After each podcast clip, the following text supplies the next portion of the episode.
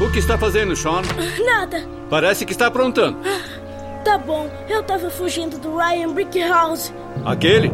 Aham, É o mesmo que te perseguiu a semana toda? é. Por que ele está te perseguindo hoje? Eu acho que joguei uma pedra nele. E acertou? Quase, pai. Vá lá falar com ele. O quê?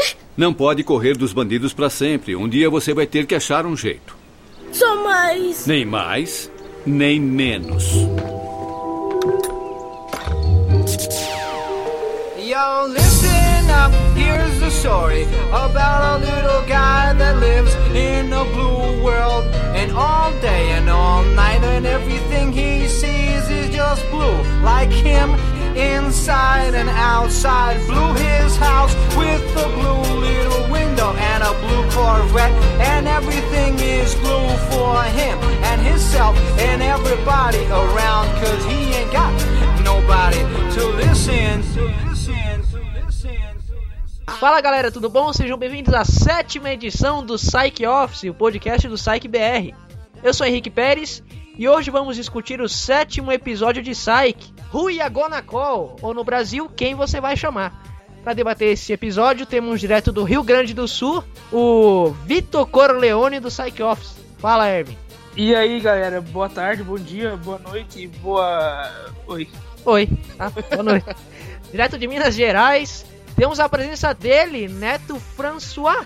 Fala, Neto. Fala galera, tô de volta! Uh! É, aí sim. Fora que esse meu François ficou bem gay no final.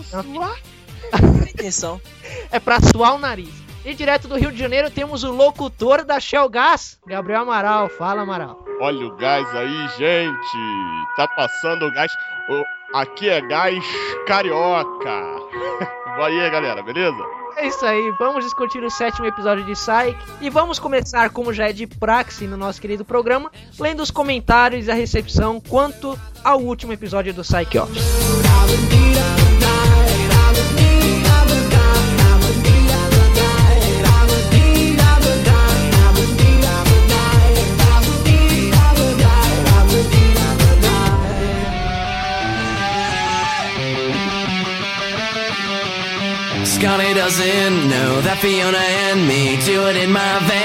É isso aí, galera. Vamos ler os comentários agora referentes ao último Psych Office, né? O Psych Office 6, Guerreiros de Fim de Semana. Quem começa comentando sobre esse episódio é ninguém menos que o Eduardo Senna, que participou desse episódio. O que, que ele diz aí, Arvin?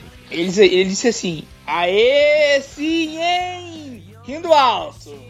Queria saber a altura do Eduardo, cara. Indo alto, é. Ele Eu subiu queria na saber qual a laje, altura dele.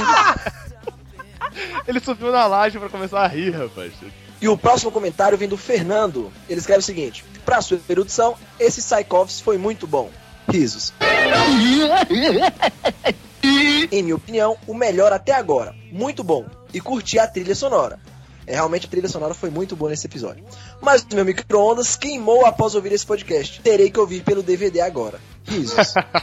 É isso aí, eu também eu não participei do, do Cyberse, mas ouvi, obviamente, achei muito bacana a participação aí do Eduardo, e realmente a trilha sonora chamou bastante atenção. Esse é o Neto lendo o comentário do Neto. É, e e um projeto de longa data que nós estávamos programando para o Psych Office e que finalmente nasceu é, com a publicação desse episódio aqui, o episódio número 7, é a divulgação da playlist de músicas que nós utilizamos. Então, nesse episódio, é, a partir desse, você já vai poder conferir aí nos links relacionados na postagem do Psych Office 7 a playlist com todas as músicas que utilizamos, é, que estão aí no fundo desse programa, que estão tocando agora mesmo, tá? Então, acesse aí o, o post, tá? Nos links relacionados a playlist deste episódio. Além disso, nós também em breve adicionaremos a playlist dos episódios já lançados. Então, é, se você ficou com alguma música na cabeça que ouviu no Psych Office, a gente vai matar essa dúvida pra você de que música tava tocando. Quem também comenta é a nossa ouvinte fidelizada, Jéssica, né? Ela já tem até aquele passe Psych Office, que você pode ganhar desconto no ônibus, né? Qual ônibus? O ônibus Amapá, Rio Grande do Sul, que passa por, pela Colômbia, né? E a- Porra do programa e pago 3,10, velho! É mesmo que paga mais caro. Quem ouve- paga mais barato. E a Jéssica Sacanagem. A Jéssica diz o seguinte: Rick, ela começa com um apelido, né? Rick. A sua dublagem foi a melhor parte do programa. E aí a gente pausa o comentário aí, ela coloca risos.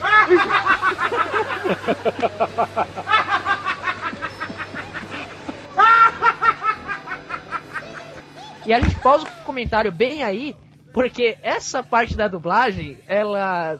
Todo mundo aqui deve aplaudir o Gabriel Amaral pela brilhante edição que ele fez. Porque eram seis da manhã, eu tava com os olhos fechados. Alguém, alguém tropeçou, cara, e caiu de uma escada muito feio agora. É, bicho. Mas é o seguinte, eram seis da manhã de uma quarta-feira, eu acho, um dia antes da exibição do episódio no site. E aí eu coloquei no, no celular o, o, o episódio e fui lá, os olhos inchados de sono, fui pegar o ônibus pra ir trabalhar. Quando chegou essa fatídica parte da dublagem, que a gente riu muito já durante a gravação, quando chegou ela, no programa finalizado, eu pass... acho que foi o momento que eu mais passei vergonha na minha vida andando de ônibus, porque eu realmente ri assim. Eu ri muito alto, o motorista perdeu o controle do ônibus de tão forte que eu ri. E aí eu fiquei tentando me conter, eu tava muito vermelho, cara, tentando conter a risada, porque aquela parte da música encaixando exatamente como eu cantei, nada disso foi combinado. Foi totalmente mérito do Amaral de buscar uma música parecida com o que eu cantei e montar isso, entendeu?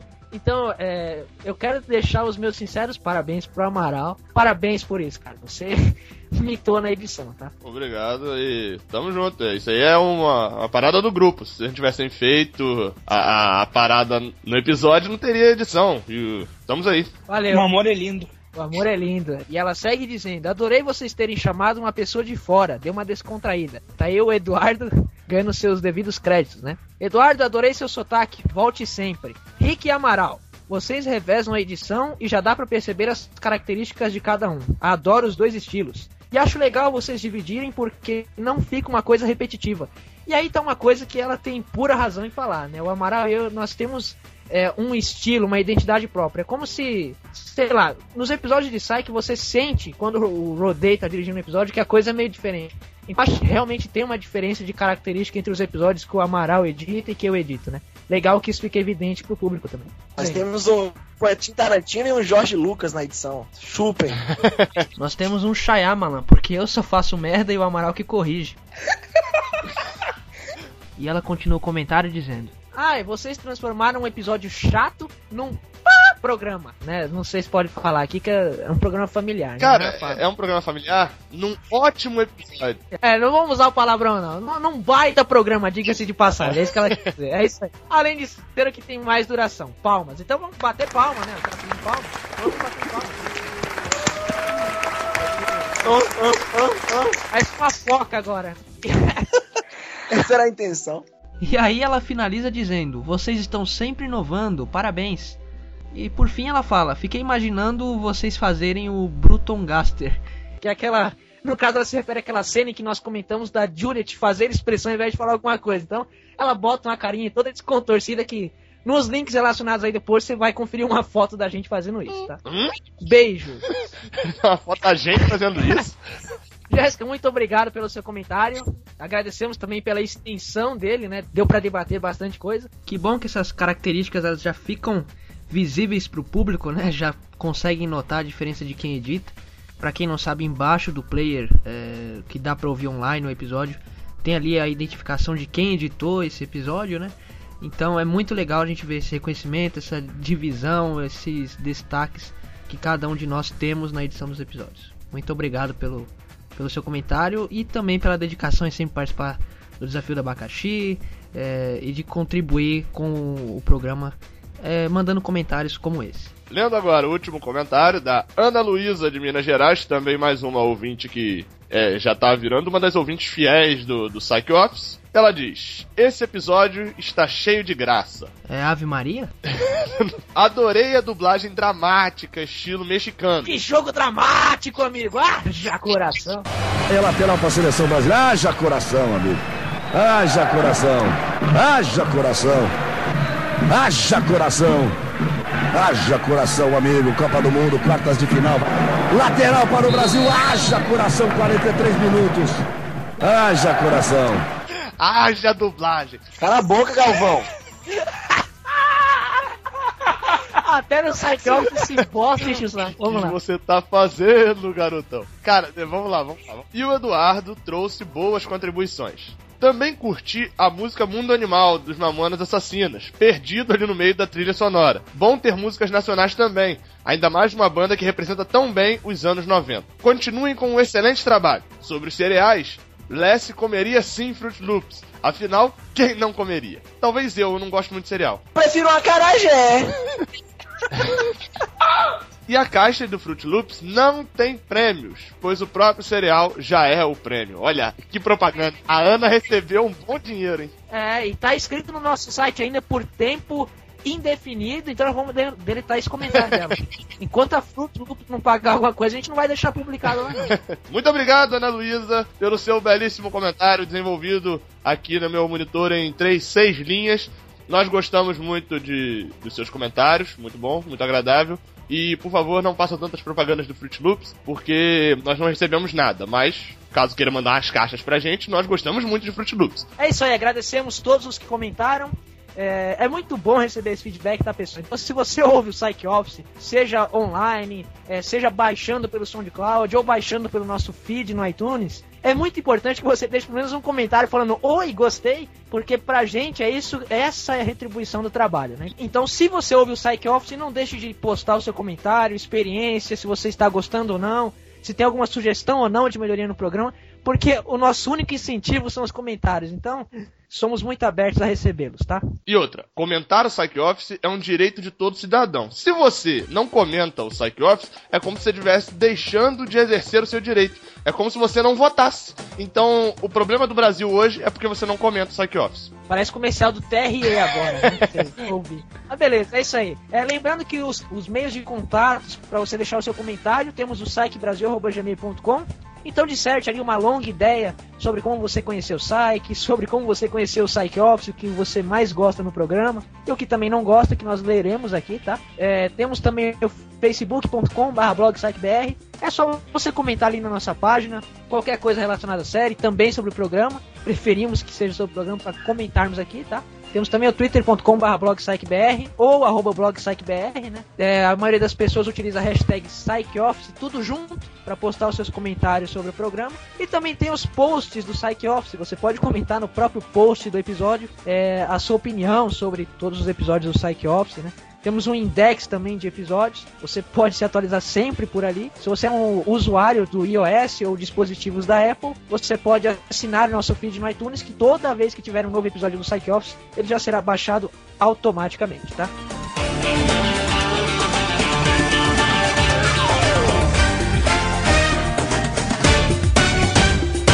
Desculpe, qual é mesmo o nome da sua galeria? Isso tem sido um problema, sabe?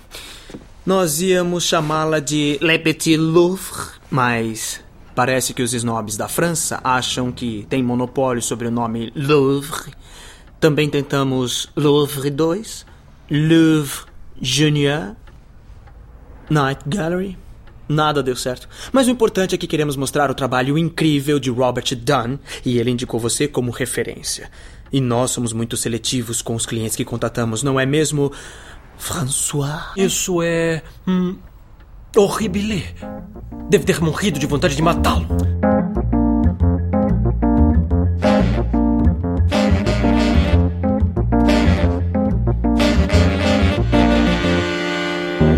Muito bem, vamos discutir agora o sétimo episódio de Psyche, Rui Agona Call, que no Brasil ficou como Quem Você Vai Chamar ou Pra Quem Você Vai Ligar, é assim que consta no DVD. É, a gente aproveita também a oportunidade para lembrar, nos DVDs brasileiros, é, a Universal acabou alterando a ordem de alguns episódios. Então, tem gente que achou que nós seguiríamos a ordem dos DVDs e tal, mas não, nós seguimos a ordem de exibição dos episódios, tá? É, vamos deixar bem claro. Então, no Brasil, por mais que no DVD se chame Pra Quem Você Vai Ligar, o nome do episódio brasileiro é Quem Você Vai Chamar. Que é uma clara alusão a algo que nós vamos explicar na sessão de curiosidades. Esse episódio é o sétimo da série e mostra o Sean e o Gus ajudando um homem chamado Robert, que ele acha que está sendo assombrado por fantasmas. Por mais que ele tenha mudado de uma cidade para outra, todo dia ele sofre com alguma coisa. E isso já está causando até danos físicos para ele, além dos danos mentais que ele já está começando a, so a, a, sofrer, né? Já sofre há algum tempo. Então o Sean e o Gus eles investigam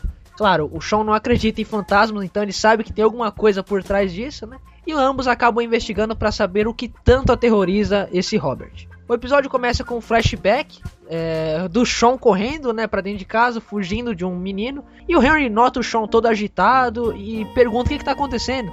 E o Sean ele fala que tá fugindo de um garoto, né? Que é o garoto que ficou perseguindo ele a semana toda.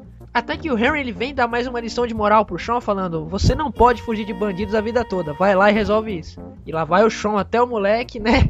E usa uma saída estratégica. Ele vai convencer o moleque, né, pra parar de encher o saco dele se ele explicar uma, uma fórmula lá pra ele passar numa prova de matemática. Matéria na qual ele tá muito mal, né? E o, o, o Henry, ele viu que o Sean. Ele, ele até tentou resolver a situação, mas ele não pegou o real espírito da coisa, né? O Sean utilizou de uma informação que ele sabia, por ser mais esperto, para resolver isso, mas não foi exatamente isso que o Henry queria que o Sean fizesse. Tanto que no final do flashback culmina com o Henry ligando pra professora, né? E cancelando essa tática que o Sean passou pro menino para passar na prova. E provavelmente o, o Sean apanhou muito no outro dia. O trato era: eu te dou as respostas da, da sequência que a professora normalmente usa, que eu decorei, e você não bate em mim. Beleza. O Sean já deu uma e ia dar as outras no dia seguinte. Já tinha dado, né? As respostas. Se o Henry liga pra professora e fala com a professora que já decoraram as fórmulas dela lá, o cara vai tirar zero, porque tudo que o Sean sabe, ela vai mudar no dia seguinte. O cara vai tirar zero, o Sean vai apanhar porque deu as respostas erradas. Ele ficou com o olho roxo por uma semana, velho. E aí pula pros dias atuais, tá o Sean jogando videogame no escritório da Psyche. E até que o Gus entra pela porta e nota uma modelo sentada no escritório da Psyche, acho que ela tá fazendo a unha, né? E aí o Gus ele chega e pergunta, ué, quem é essa daí, né? E o Sean, esse é o tipo de coisa para fazer uma piadinha mesmo, porque não dá em nada, né? Mas o Sean fala, ah, contratei aí para tentar ajudar a gente. E o Gus, ao invés de ligar pra aparência da mulher, ele é o tipo de cara que liga se a pessoa realmente sabe fazer alguma coisa. Então ele começa a perguntar: Quem é? Quem é quem? A garota que tá na recepção. Ah, você já viu a maravilhosa Dagmar? Dagmar? É a nossa recepcionista. Como ela conseguiu o trabalho? A agência mandou ela. Ela atende o telefone? Sim, mas só o celular dela. Tá esperando uma ligação de Milão. Ela arquiva? As unhas não deixam. Café? Ah, ela toma, sim. Quer que eu faça um pra você? Não. O Gus pergunta se, se ela faz café, eu acho algo assim. Dele, o Sean fala, não, ela não faz café, mas ela bebe. eu, eu ri nessa hora. Risada. É, o Gus revela que acabou de voltar do escritório dele, né, da, da farmacêutica, e diz que aconteceu um assassinato lá. Incrível como ele chega todo tranquilo, né, quanto a isso. Realmente, cara, o, o Gus chega, tipo assim, tranquilo, ah, não viu, morreu um carinha de um assassinato, mas... Morreu um é, cara é de praxe. É, é o chão. Ué, você não me você não contou nada, por quê, meu? Você sabe que eu resolvo crimes e tal. Então a intenção deles não é nem ficar sentido pela pessoa. Até porque o Shaw não tem intimidade pra isso, mas me chama, eu quero resolver o caso, quero trabalhar. Então eles saem do escritório da Psyche e vão até o local onde ocorreu o crime, onde estão nossos detetives Lester e Juliet. E o Sean e o Gus estão andando no meio do caminho. O Sean pede algumas informações do Dr. Blin, né? E o Gus fala duas coisas curiosas. Uma é que aquele doutor sempre deixava o Gus esperando, né? Nas situações em que os dois precisavam interagir. E a outra que o Gus se lembra é que ele- esse doutor tinha uma foto de Pete Rose na parede. Pra quem não sabe, esse foi um ex-jogador de beisebol que atualmente ele é um. ele gerencia jogadores, né? Um manager. Isso na vida real, né? E aí o, o já nota o Sean, ele- o Sean sai correndo no meio da rua. Na hora que ele vê o Les e a Juliet, ele sai correndo no meio da rua. E fala, tive uma visão, Pete Rose me trouxe até aqui. E aí é, o Sean tenta entrar no caso, só que lógico, o Les, orgulhoso como é, já logo tenta dar um chega pra lá no Sean, fala que não precisa da ajuda dele. Ainda assim, teimoso como é, o Sean entra na cena do crime, invade o local, né? Faz uma piadinha com o Lester pra distrair ele, falando de um caucasiano ruivo, alguma coisa assim, não era? É, e antes, antes um pouquinho, na hora que o, o Les vira, olha pro, pro Sean, olha com aquela cara de, que- de desgosto e fala: Eu pensei que eu tivesse dito não.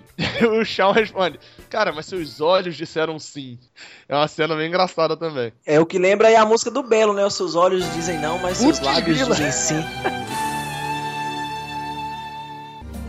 Sua boca diz que não, mas os seus olhos dizem sim. Meu Deus! Meu Deus, vou ter que tocar Belo no olha o que você fez, cara. Se fudeu, cara. Não, quem tá ouvindo que se ferrou, eu não, eu não me ferrei, não. Quer dizer que então o Belo assiste Psyche, né? A série Psyche. E inclusive manda dicas, né? Manda dicas? É, ele coloca nas letras das músicas dele, né? E aí, é, ele dá um jeito de enganar o, o Les, ele fala de um caucasiano ruivo, alguma coisa assim. E o Sean nota três pistas que é de se observar. Uma delas é uma quina quebrada, a outra é a cabeça do morto machucada desse médico, e uma outra é um palito de dente que tá no chão, mastigado. Então essas três coisas elas não parecem fazer tanto sentido assim, mas lá na frente o caso vai depender muito delas para as coisas se explicarem. O Sean e o Gus acabam sendo expulsos naturalmente da cena do crime, né? E o Les, ele, dessa vez, é bem mais rude, ele ameaça prender o Sean se eles não for embora. E o Sean dessa vez já vai é mais ligeiro, ele vai embora. Essa não. parte é aquela parte que ele, eh, ficou claro. Eu fui claro. Daí no dublado, não sei nem que parece no original, mas no dublado o Sean fala assim: Como café. No, no, no áudio original ele fala como manteiga. Que cor é a manteiga Like a- da, dos Estados Like Unidos? butter. Butter. Então eles são expulsos da cena do crime. O Les, ele é bem mais rigoroso dessa vez. E, e aí volta pro escritório da Sai. Tá o Sean e o Gus é, deitados ali, sem fazer nada. O Sean deitado no sofá, o Gus acho que tá comendo. Até que eles recebem a visita inesperada de um novo cliente. Que é chamado Robert. Ele passa pela modelo que tenta falar um alguma coisa meio estranha, uma língua diferente. É um Teletubbies. Nine! Nine! Ela fala, ela fala alemão, né? Se eu não me É, engano. Naldo, Ela Naldo! fala alemão. Naldo. Caraca, Pelo. Naldo. Belo Naldo, pra mim tanto faz. Meu Deus!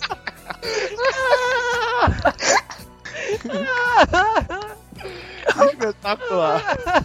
E aí o Robert ele passa pela modelo e o Shaw e o Gus eles ficam meio já assustados com o que tá acontecendo, né? E aí o cara chega bem desesperado, com uma cara bem tensa e bem triste. Ele dá pra ver na expressão dele que ele não tem saída, ele não sabe o que fazer. E aí ele começa a descrever os problemas dele pro Sean e o Gus. Ele fala, ó, vou direto ao ponto, tô sendo assombrado, né? Tem fantasmas me assombrando. E aí o Gus, o curioso desse episódio, que é muito... Nós já vimos um pouco disso no episódio do concurso de soletrar, quando o Gus ele meio que se oferece pro caso. Mas desde que começou a série, o Gus nunca ficou tão aberto, talvez no episódio do concurso soletrar, lógico, né? Mas ele não se demonstrou tão aberto a resolver um caso, a pegar um caso, como nesse, nesse, nesse episódio. Então o cara ele começa a falar que tá muito desesperado e tá sofrendo assombrações de um fantasma. O Sean já logo levanta da cadeira e, né, não quer saber disso. Enquanto o Gus tá o tempo todo, "Shh, cala a boca, Sean, cala a boca, quero ouvir. E aí o Sean começa a tentar se comunicar com o Gus, né? Ele fala, Gus, vamos lá fora, precisamos conversar. E o Gus querendo ouvir o cara. Isso tudo por mensagem, né? Isso tudo por mensagem de texto, que é mais engraçado ainda, porque ele não pode falar na cara do, do homem que ele é maluco, né? Do, do Robert. Então ele ficou mandando mensagem de texto. Cara, vamos lá pra fora, ele é maluco. Não vamos pegar esse caso. Ele tá o tempo todo tentando tirar o Gus dali, né? Que é dessa vez ele quem quer fazer a cabeça do Gus pra não pegar o caso. É o inverso do que ele geralmente faz. Só que o Gus já tá envolvido demais. Claro, um minuto que ele tá com o cara, mas tá envolvido demais com o caso. E o Sean até aceita, né? Tudo bem. Você quer ouvir? Eu vou ficar aqui de braço cruzado, cara fechado, mas vou ouvir. E aí o cara começa a falar que tem muito tempo que ele tá sofrendo esse tipo de assombração. E o Sean sugere, pô, muda de casa então. E o cara explica, não. Eu morava em São Francisco, que é outra cidade, e isso tá me perseguindo desde lá, eu já não sei mais o que fazer. O cara tá sem saída, literalmente. Então, é, para convencer o Sean e o Gus a pegar o caso, é, ele acaba mostrando algumas marcas físicas né, ali no peitoral dele, dizendo que esse fantasma já, já está o prejudicando fisicamente. E aí o Gus decide pegar o caso, ele quer porque quer, ele monta um arsenal de coisas para caçar fantasmas, né? Ele levanta uma série de equipamentos para isso. E aí o Sean tenta manter os pés no chão, ele fala: "Gus, amigo, sou eu, você sabe que não existe fantasma, acorda pra vida". E aí ele vê que o Gus começa a ficar um pouco incomodado quando falou do assunto fantasma. Então, aí é aberta uma sessão de terapia, né? O Sean senta com o Gus, cada um numa cadeira, um olhando pro outro, e, sinceramente, essa é a parte que o episódio me levou a dar mais risada. O, o Gus começa a ficar desconfortável e o Sean tenta, cara, sou eu, fala o que, que tá acontecendo, por que, que você tá tão angustiado com esse caso? E aí o Gus, tá bom, vou falar. Tá bom. Eu nunca contei isso pra ninguém, mas. Eu tinha 12 anos. Gus, se abre. Tá. Numa noite, eu tava no quarto de luz apagada. Eu ouvi uma voz. Gus, com certeza existe uma explicação pra isso. Não, não, não, Sean. Não era a TV e não era o rádio. A voz vinha da parede. E essa voz, ela me disse que a nossa casa tinha sido construída em cima de um cemitério indígena. Chega, né? Ela me disse. Disse que estava triste porque tinha morrido fazia muitas luas e que estava presa aqui na Terra. quando eu perguntei o nome dela, Sean. Ela me disse. Meu nome é Flor Tristonha.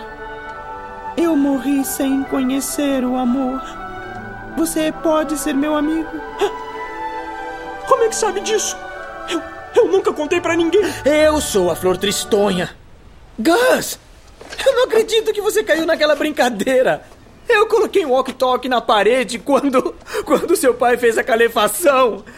Cemitério indígena, você caiu nessa! Eu peguei essa do Poltergeist, ou Poltergeist 2, ou Gremlins. E aí o Gus fica possesso com o Shawn, mas ainda assim ele não desiste de resolver o caso, né? Eu, achei, eu acho que seria interessante ter um, ter um flashback, tipo, dessa cena do fantasma, tá ligado? Eles colocarem, ter feito um flashback dessa cena com eles crianças. É, usar o Shawn e o Gus crianças pra... É. O Gus todo medroso lá naquele escuro, né? Roendo as unhas e o Shawn fazendo ele de pirraça. É, eu acho que seria interessante eles, eles teriam, tivesse colocado um flashback. É, mataram uma boa oportunidade de usar o Sean e o Gus pequenos, né? Seria interessante mesmo ter no episódio. Até porque esse episódio a gente vê que ele consegue se sustentar mais do que o anterior, pelo menos na minha opinião. A trama dele, ela, por mais que seja um pouco mais complexa, é... A primeira temporada, no geral, ela não é tudo isso que a gente conhece de Psyche lá na frente. Mas esse é um dos poucos episódios que eu senti que tava tudo amarradinho, sabe? Porque tem dois casos sendo resolvidos ao mesmo tempo.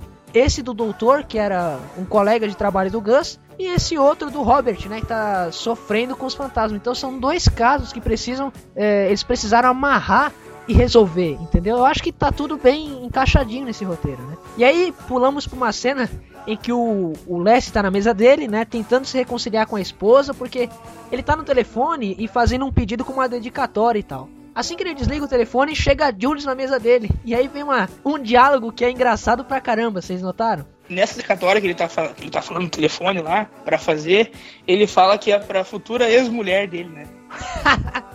É, e no, no áudio original, ele ainda fica falando é, EX, porque ele. Como seria ex? É, é isso, ele fala, ele fala não sei o que que é. O X é a letra mais distante do, alfabeto, eu acho, isolado. Isso, isolado. isso. E quando ele tá falando lá com o atendente do outro lado, que vai escrever o, o recado pra, pra ex-mulher dele, ele fala que. Ele fala, no áudio, ele fala, eu não sei o que ele fala assim na dublagem, que ele fala, ah, é. Do seu é, não mais ex ou alguma coisa assim. Só que ele, na hora de falar ex, que é o, o ex, é, ah, ex-husband, ele, ele meio que fala. O, o ex, ele ainda soletra, tipo, EX. Porque o, o, cara do outro lado poderia entender ex-husband, tipo um, um X-husband, que seria um, um super marido. Seria um, um sanduíche canibal, né, cara? Um sanduíche do marido.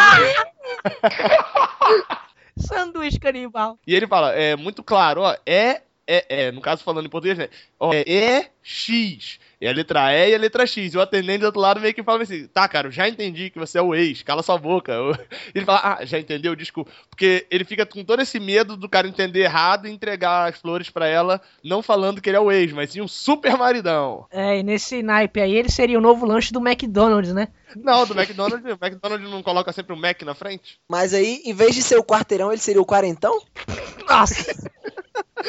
Pensando assim, o McNabb podia ser um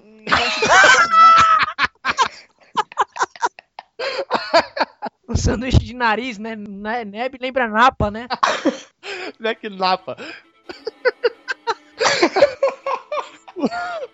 quarentão, quarentão e McNapa, meu Deus. McNabo, né? Isso, é McNabo feliz. McNabo feliz. McNabo feliz. E aí rende um diálogo super engraçado que eu acho que vocês notaram, né? Que é quando a Juliet ela entra, assim que o Leslie desliga o telefone, o Leslie tá lá todo possesso e pergunta: Por que não bate? E ela vai lá e responde: Não tem porta. Aí fica uma situação um silêncio assim entre os dois, sabe? E ele fala: Ih, cara, isso me lembrou Chaves, cara. Parece Chaves. E Kiko? Também. É, me lembrou muito Chaves, cara, essa cena. É, foi muito o estilo de, de comédia do Chaves. Não sei porquê, vocês acharam também. Só faltou aquelas risadas de cachorro latindo na privada, né? Rony, Rony, Rony, Rony, Rony. Rony. Rony? Nova, cara. É é aquele cara do olho pintado, Rory, Rory, Rory, né? E aí, é, a Jules chega na mesa do Leslie, depois desse silêncio constrangedor e um humor estilo Chaves, como o Amaral falou. A Juliet chega pra informar que tem novidades sobre o caso do médico que morreu, né? E eles vão até lá investigar. E aí o Sean e o Gus vão pra casa do Robert, que é o cliente deles, né? Que tá que diz ele que tá sendo ameaçado pelos fantasmas, assombrado. E o Gus é interessante que ele tá usando um aparelho que é semelhante ao do caça-fantasmas, né? Um negócio que fica meio que detectando. Eu não sei bem o que é aquilo, se é uma câmera ou se fica detectando que tem ali perto. Ghostbusters! Ghostbusters! Eles entram na casa do Robert e o Sean já meio que tem uma visão. Ele vai lá pro quarto, ele quer ver o local e fala que um álbum de, de fotos do, do Robert tá querendo dizer alguma coisa pra ele. Só que no meio do caminho ele perde essa visão. E como não conseguiu achar nada, o cara já começa a chorar entre desespero. E aí entra uma cena engraçada do Sean e o Gus eles, eles discutindo, só que em silêncio, né? Pra ver quem vai consolar o cara, vocês viram? Eles fazem Joaquim Pô, né, no final. É, cara, e, e é muito sensacional essa cena. e Eu fiquei pensando assim, fiquei pensando, caramba, como colocar esta cena no episódio? Porque não tem como, assim, no episódio do Psych Office, né? Porque é, é uma cena tão visual, cara, mas é muito engraçado. Pra mim é o ponto mais alto desse episódio. Que é os dois, e, e- e o, o Sean ganha a primeira, aí o Gus reclama, não, melhor de três, melhor de três, só que tudo em silêncio, cara. É muito E a gente genial. entendendo tudo, né? Nós, literalmente, essa é a graça da linguagem. Essa linguagem é mundial, você não precisa falar nada, né? A mesma expressão que a gente usa aqui, eles usam lá, então é, é algo mundial, né? Universal. É a linguagem mundial do Jockey Poo. Enquanto isso, o Robert se acabando no choro, né? Exatamente, essa é a graça. O cara tá lá todo depressivo e o Shaw e o Gus discutindo pra ver quem vai consolar o cara. Até que o Gus perde e fica dando uns, uns tapinhas na costa- nas costas do Robert, né? E aí eles decidem passar a noite, né? O Sean diz que tem um palpite, porque, segundo esse álbum de fotos que ele pegou e disse que tava tendo a visão, é, o Sean nota uma das fotos e ele tira uma conclusão. Bom, a casa tá toda bagunçada, o cara não corta o cabelo, não lava a louça. E nesse álbum de fotos aqui, ele tá do lado da ex-namorada e só o rosto dele tá com um X aqui, então tudo indica que foi a ex-namorada dele que tá fazendo isso com ele, quer acabar com ele. E eles decidem passar a noite, não tem nada a perder, vão dormir ali mesmo. E é legal que eles começam a discutir, ó, vamos dormir uma- um de cada vez, Sean. Um precisa ficar vigiando, então a gente vai fazer turnos. Um dorme um pouco, o outro dorme um pouco, mas tem que ficar um de vigilante. Dá poucas horas tá os dois lá babando, né? Um. E de repente eles acordam com a casa pegando fogo. A sala específica que o Sean e o Gus estão, é, ela, ela tá pegando fogo, bicho, né? Como diz o, o Faustão. E o Robert tá desesperado, porque ele fala: se vocês não estão aqui pra me acordar, eu poderia ter morrido. Então por que que estão fazendo isso comigo? E ele começa a fazer um drama. Só um acréscimo aí para o início dessa cena, onde eles vão dormir na casa do Robert, é que o Robert chega lá apresentando a sala pra eles, né? Bem, eu tenho esse sofá que vira cama, mas é tudo que eu tenho. Aí o, o Sean de novo coloca eles dois como se eles fossem gays, porque ele vira pro Robert e fala: "Ah, tudo bem, nada como um velho carinho entre amigos". E olha pro Gus, então fica parecendo que eles são gays e que eles têm esse costume de trocar carinhos e dormir junto. É, eu não sei se vocês repararam, mas o Sean tenta abrir o. o- não vou nem falar o Sean, porque eu vou falar o James Rodey. O que pareceu é que ele tenta abrir o, o sofá-cama e ele não consegue. Ele não consegue abrir, aí ele meio que deixa de lado. garoto assim. o improviso deles, cara, acredito que isso foi improvisado. Porque foi muito genial ele tentando abrir, aí não consegue e volta. Queria até falar, ah, e se eu dormir sem roupa, não sei o quê. Aí e volta, ele tenta abrir, não consegue e volta com as almofadas e senta. Se fosse na época do Sean gordo, eu acho que ele conseguia. Ele era magrinho demais nessa época. e assim que eles acordam, após essa cena da casa pegando fogo, o Robert tá ali desesperado, o Sean e o Gus estão até ressentidos por ele. E aí é, o, o, o Gus vai verificar se tem alguma fechadura que tá aberta dentro da casa. Assim que ele volta, o Sean encosta um guardanapo, um papel na testa do Gus e vê uma marca de batom, né? Alguém beijou a testa do Gus, né? Alguém beijou o Magic Red. E aí começa a ficar uma dúvida no ar, né? Os caras, os três ficam se perguntando o que aconteceu. Até que o Sean, assim que sai da casa do Robert, ele decide, junto com o Gus, ir lá pra São Francisco, onde a ex-namorada do Robert ela reside atualmente. E assim que eles chegam lá, é, na hora que ela abre a porta, o Sean só olha pra ela dois segundos e pede desculpas. Ele falou, desculpa. E aí ele desce a escada e o Gus, como tá fazendo a greve de silêncio, começa, dessa vez a situação inverte, né? Ele começa a enviar SMS pro Sean. A gente não viajou tudo isso pra você só olhar na cara dela e dizer que não é ela, né? O que que você tá fazendo? E aí o Sean explica, cara, eu só olhei pros lábios dela e vi que não bate com esse que tava aí na sua testa. São formatos diferentes, por isso não é ela. Ainda assim, eles decidem conversar com ela a pedido do Gus, né? O Sean se faz de um dono de uma galeria de arte, qual ele, ele dá um monte de nome nada a ver, e apresenta o Gus como François, né, um modelo francês, alguma coisa assim. E o Shaw começa a tirar algumas informações dela, né, vê que ela já tá comprometida, tá com um anel de noiva, vê que ela trabalha com arte, e aí ela fala que ficou até surpresa pela indicação vindo do Robert, né, porque ela disse que a relação não terminou nada bem. Ele nunca cumpriu horário, ela falou que ele traía ela e depois ele fingia que nada acontecia. Ele se apresentava como Marty Broad, alguma coisa assim, que era um personagem de tubarão e ela falou que as coisas ficaram muito. mudaram muito para eles ao longo do tempo. Por isso que ela terminou a relação com ele. E aí o Sean achou tudo um pouco estranho, mas ainda assim ele guardou essas informações. E sobre essa cena aí que o Henrique acabou de falar, eu acho legal porque o Sean ele começa a fazer piada sobre a ligação dos franceses com a cultura artística, com esse negócio de pintura. Porque ele fala assim: eu tenho uma galeria e ela iria chamar Le Petit Louvre, fazendo aquele sotaque que a gente coloca como estereótipo do francês. E logo em seguida ele fala: mas parece que eles têm o direito autoral sobre tudo que tem Louvre. Nós tentamos também Louvre, Louvre Júnior e Galeria Noturna. Nenhuma deu certo. Ah, inclusive queria te apresentar o meu amigo, o François. E é onde o Gus Peg faz uma das cenas mais cômicas dessa parte, que ele fala assim, yeah, that's... Aí ele para assim, horribly, pra falar horrível, de horrível, e ele fala, that's horribly, e fala com um sotaque francês que fica muito engraçado, e eu acho que deu um, plus na cena aí, ficou bacana, um, um plus. É, a gente vê que ele aceita o apelido, né, acho que é a primeira vez, não... que ele entra no espírito da coisa e realmente ele, ele, ele absorve o espírito do apelido, entendeu? Então ele começa a interpretar um francês mesmo, né? E tanto em inglês. That's horribly. É. You want to kill him? é, com a mãozinha assim, né? You want to kill him. Ele interpreta fisicamente e mentalmente. Então, é, tanto em inglês quanto em português, essa cena do Gus fazendo sotaque, ela ficou muito legal mesmo, né? É, e até uma cena que acontece também é, um pouquinho antes disso é uma coisa assim estranha, porque antes um pouquinho eles estão saindo da caixa da, do correio, né? A gente pode chamar, como se fosse aqui no Brasil, dos correios. E a Jules, é, ela elogia o, o, Lester. Ah, é uma boa ideia, isso você tá tentando fazer e tal, no caso. E aí o Lester olha para ela e fala assim: Ué, isso aí tá te chocando? Eu tenho uma boa ideia? Aí ela fala, não, eu falei como se fosse um elogio e tal. Aí ele fica meio assim, ah, tá, muito obrigado. Aí ela olha, ué, isso agora foi. Eu falei com ironia, então isso agora foi sarcasmo. Aí ele meio que fala, não, não foi não. Isso não foi sarcasmo. Ela, ah, então tá ok. Ou seja, isso mostra a, a, linha tênue que eles têm de, de relação, o, o, pontinho entre uma briga e, e, e, tipo assim, uma amizade grande. E aí, logo depois também da, das próximas cenas e tal, mais à frente um pouquinho, ela entra no, no escritório dele e tal, falando quando ele recebe de volta o presente que ele tinha mandado pra, pra ex-mulher, dizendo com um recado até meio forte, né?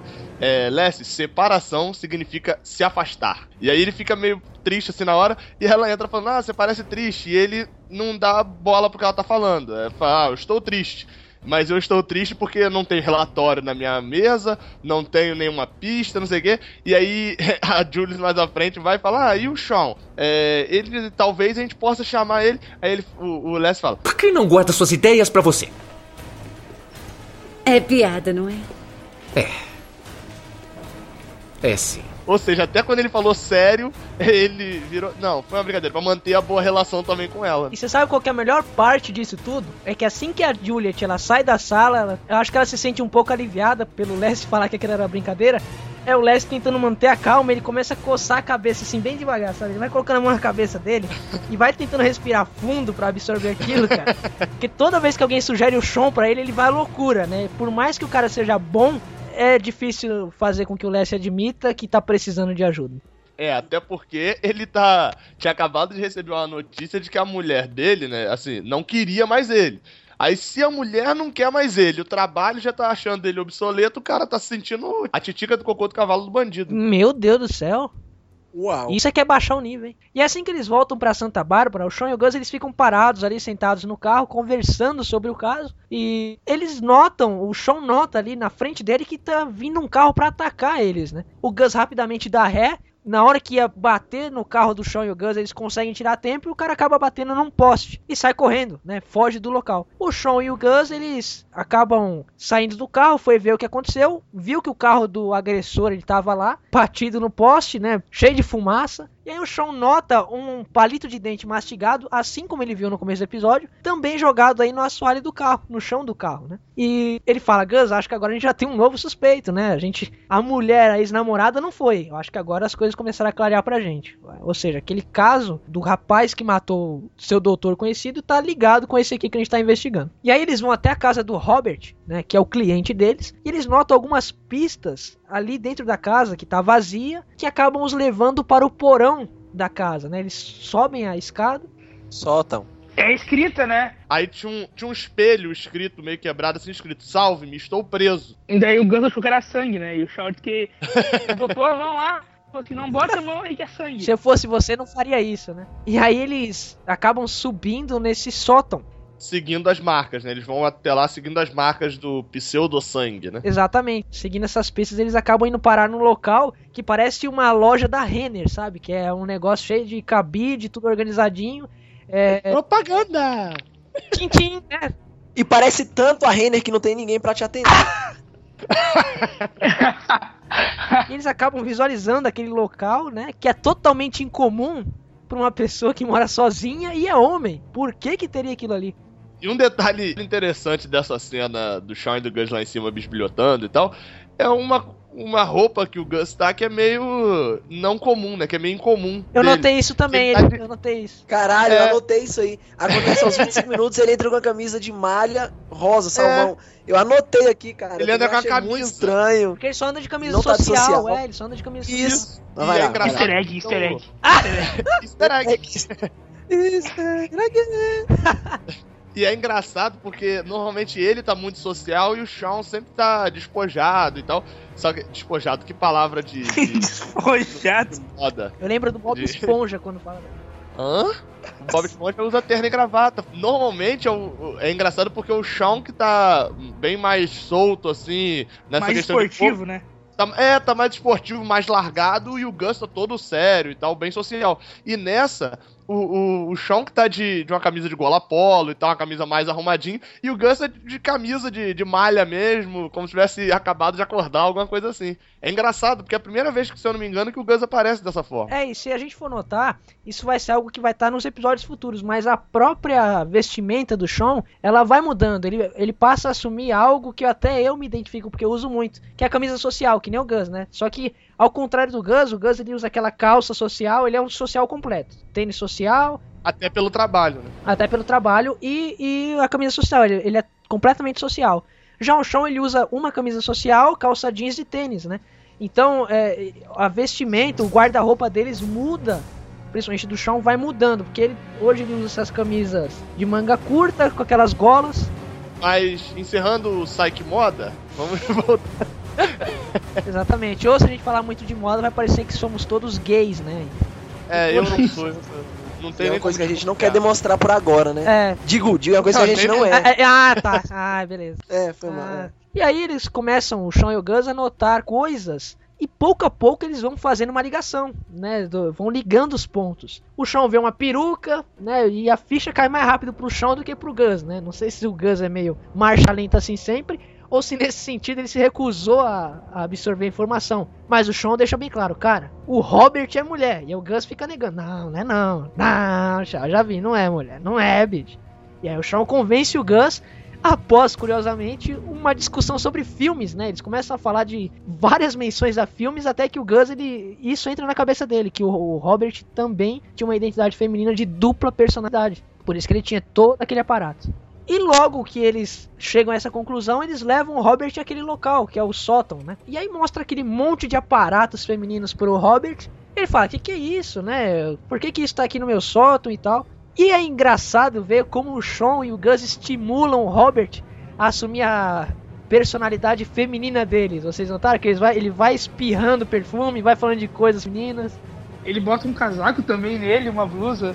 Ele vai lá no. Como é que é? Uma prateleirinha, sei lá, de, de roupa, de camisa. Cabideira, ele vai lá- cabideira. É, e daí ele coloca nele uma camisa assim e fala da Regina. Eles pouco a pouco vão notando que o, o nome feminino do Robert é Regina, né? Eles notam por conta de um papel lá que tem na nesse nesse local, nesse sótão.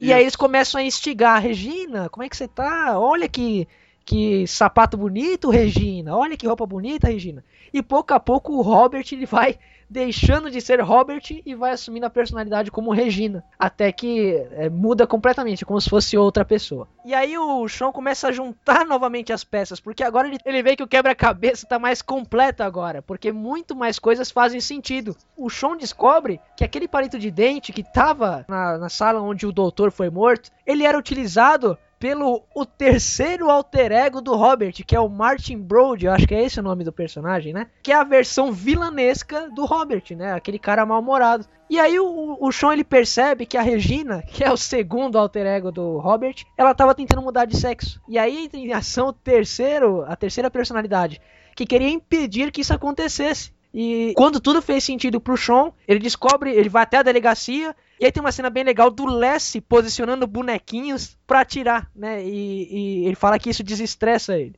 Que na verdade são os bonequinhos que, se eu não me engano, que ele ia dar à esposa dele. Exatamente. Era o presente. Exatamente. Os mesmos bonequinhos que ele ia dar de presente, ele agora usa pra atirar. Então a Juliet ela chama o Lessie, depois ele atirar em todos os bonequinhos, e o Lessie fala: Ó, alguém ficou vigiando o Spencer? Curiosamente, a caixa onde revelar onde o que ele precisava para tudo fazer sentido estava ali na mesa do Lester. Como ninguém estava supervisionando o Sean, ele montou toda essa conclusão e eles saem correndo lá pro escritório onde a Regina estaria tendo a sessão dela para trocar de sexo, né?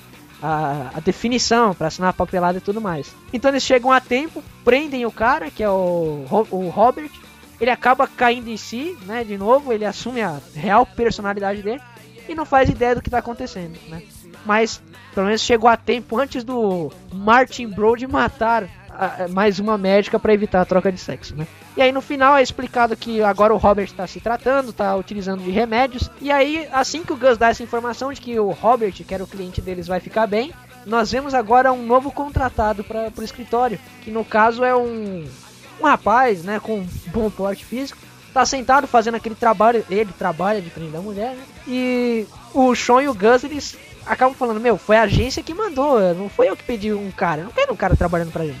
E aí eles decidem novamente, tentam entrar num acordo através do Joaquim Pô, assim como eles fizeram para decidir quem ia consolar o Robert naquela cena da choradeira. É, como nenhum deles entrou num acordo, eles decidem demitir o cara através de um SMS. O episódio se encerra dessa maneira. É, numa conclusão geral, ele é um episódio que tem mais coisas a serem amarradas, né? Porque é o que já falamos no programa, ele tem dois casos para serem resolvidos ao mesmo tempo. E é interessante ver como as coisas se juntaram bem no final. Ficou algo satisfatório, incrível, né? De, de se aceitar. Não ficou algo forçado para amarrar os dois casos.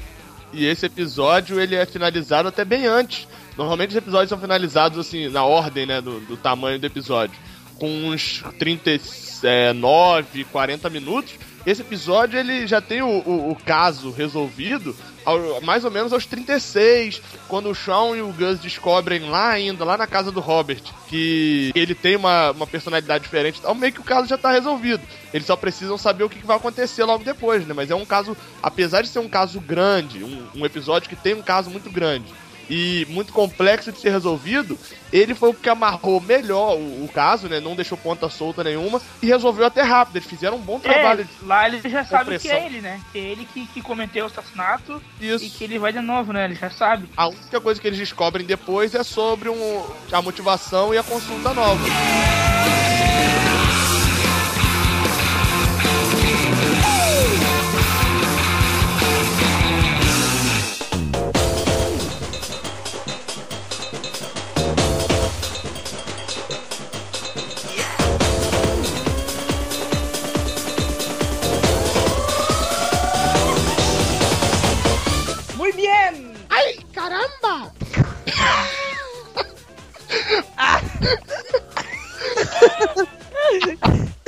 Yo puedo hablar agora, ustedes, senhores. Muy bien, após a discussão deste episódio, vamos para as curiosidades deste episódio. Dando sequência a algo que nós já trazemos, erros de produção, esse episódio também não poderia ser diferente, né? É, na cena em que o Sean e o Gus eles descobrem aquela sala secreta da Regina, que fica lá no sótão, é, tem um, um ângulo de câmera que na hora que ele tá filmando o espelho do Robert ou Regina, é possível ver a imagem de um dos câmeras, da calça jeans de um dos câmeras, né? Então, é, essa curiosidade, é, essa cena em questão, vai ter um print dessa cena aí nos links relacionados do post. Pelo menos de calça jeans, né? É, não tá pelado, pelo menos, né? Quando o Shawn e o Gus, eles viajam de carro de Santa Bárbara até Palo Alto, lá, lá em São Francisco, né? Que é uma viagem bem longa, de mais ou menos uns 450 quilômetros, né? É, trazendo pro, pro Brasil, né? Uma, uma realidade brasileira, é como se fosse que eles tivessem ido de da cidade de São Paulo até o centro da cidade do Rio de Janeiro. Seria tipo encontrar o Henrique e o Amaral. Um encontro entre eu e o Amaral, né? É, apesar de eu não morar no centro da, da, da cidade do Rio de Janeiro, eu moro bem agora longe. tu vai morar, agora tu vai morar no centro. Até a minha casa eu teria mais uns 90 quilômetros. É, eu acho que eu vou fazer isso, viu, cara? Vou pegar o carro, vou encontrar com o Amaral, a gente sai pra tomar um chopp. Dá soníferos pro Lucas e vem pra cá. Eu não tomo chopp, mas dá, dá um sonífero pro Lucas e, e Mas vem. greve de silêncio comigo, né? Outra curiosidade que temos aqui é o título original do episódio, né? Que chama-se Rui Agonacol. Como a base do episódio trata-se sobre fantasmas ou aberrações, essa frase em específico ela é retirada da canção tema do filme Os Caça-Fantasmas, que contém um- em uma parte da letra a frase Rui Agonacol. Que no Brasil fica pra quem você vai ligar, quem você vai chamar, né? Rui Agonacol, Ghostbusters! Essa é Essa música é massa, essa música é muito foda. Eu, é o toque do, do- da, minha, da minha campanha do, do- da casa. A campanha da sua casa é Rui Agonacol. Exatamente. Não, imagina um bizarro, cara. Eu chego na casa do Ernie, toco a campanha e começo a tocar.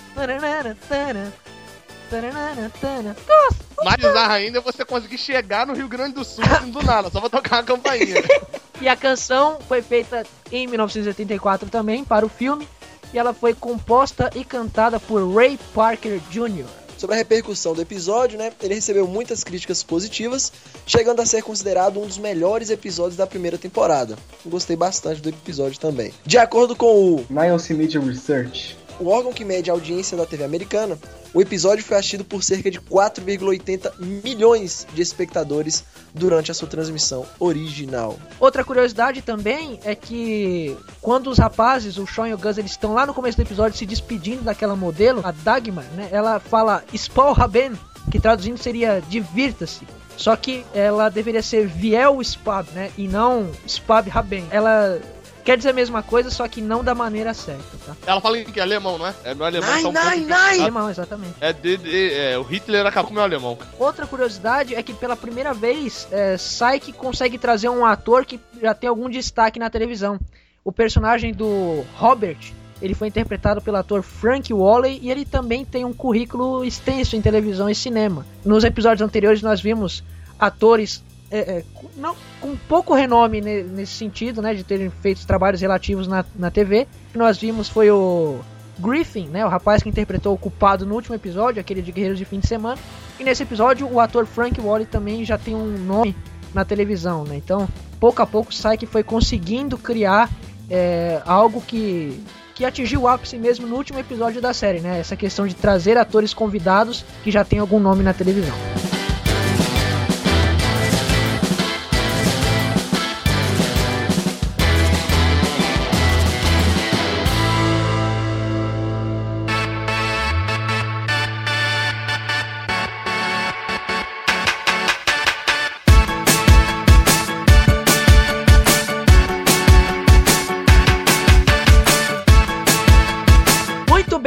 Agora ao desafio mais esperado. E não é o desafio do paredão do BBB, é o desafio do abacaxi.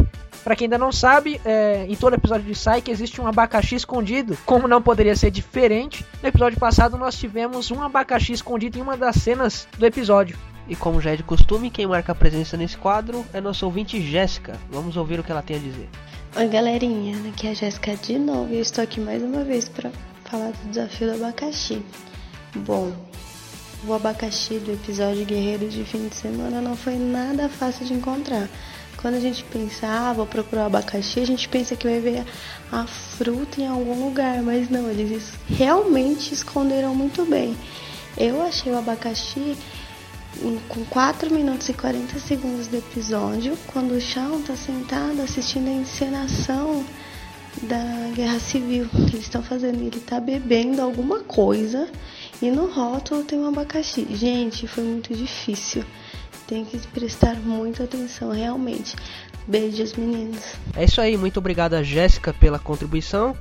E ela está certa. E a localização do abacaxi, ela está entre os 4 minutos e 40 segundos aos 4 minutos e 43 segundos. Ele aparece rapidamente. É tipo, aparece tipo Jequiti assim, um, um abacaxi e depois some. A cena em questão do abacaxi é quando o Sean e o Gus eles estão assistindo a reencenação do, no comecinho do episódio e eles estão bebendo um suco de abacaxi chamado Snapple. Né? Nós podemos ver a imagem do abacaxi estampado na garrafa do Sean a partir dos 4 minutos e 40 segundos.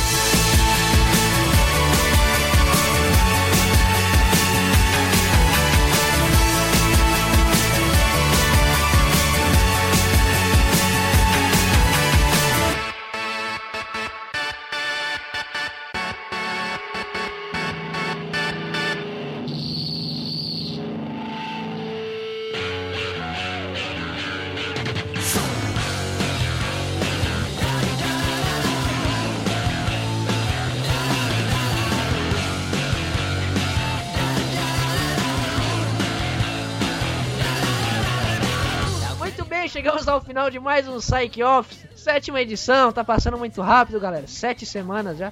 Aliás, 14 semanas, né? Queremos agradecer a presença do Ervin. Obrigado, Ervin, por mais uma. Muito bem, galera. Até a próxima. É isso aí. Queremos também agradecer a presença do François Neto. Obrigado, Neto. De nada, galera. Eu que agradeço e até o próximo episódio. Ficou mais gay do que.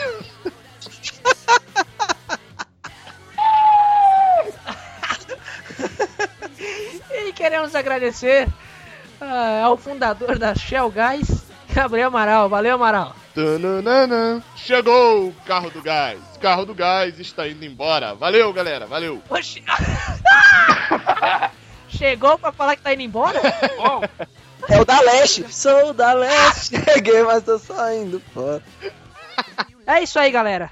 Esperamos que tenha curtido mais um episódio do Psych Office. Lembrando que temos os contatos no facebook.com.br blogpsychbr, twitter.com.br blogpsychbr, psychbrasil.gmail.com e também você pode comentar através desse post se estiver ouvindo pelo site. Valeu, pessoal, e até o próximo episódio.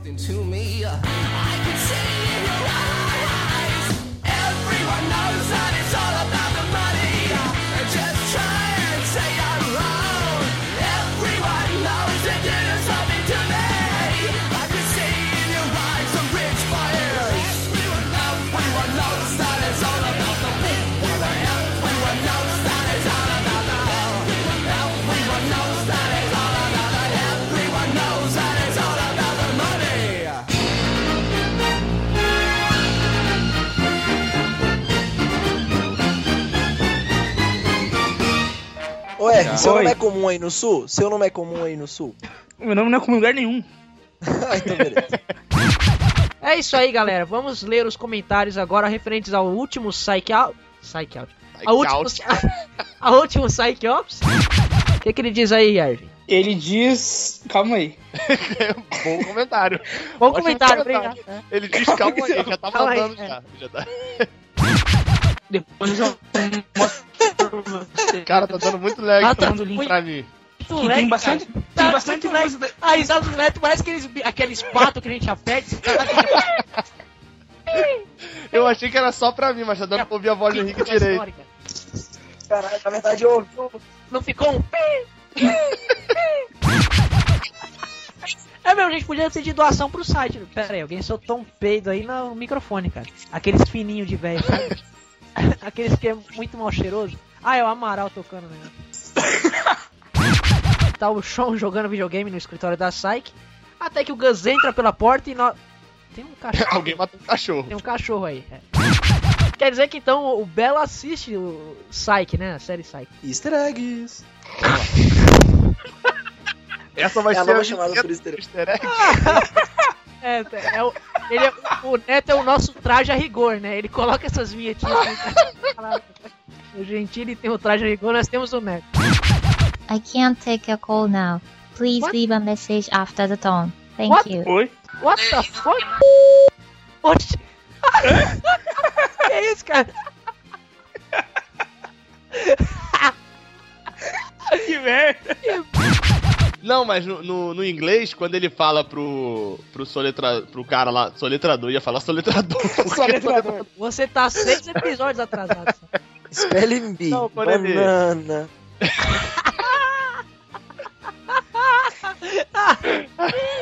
Ele faz o melhor leg, não leg, é o Bibo, né?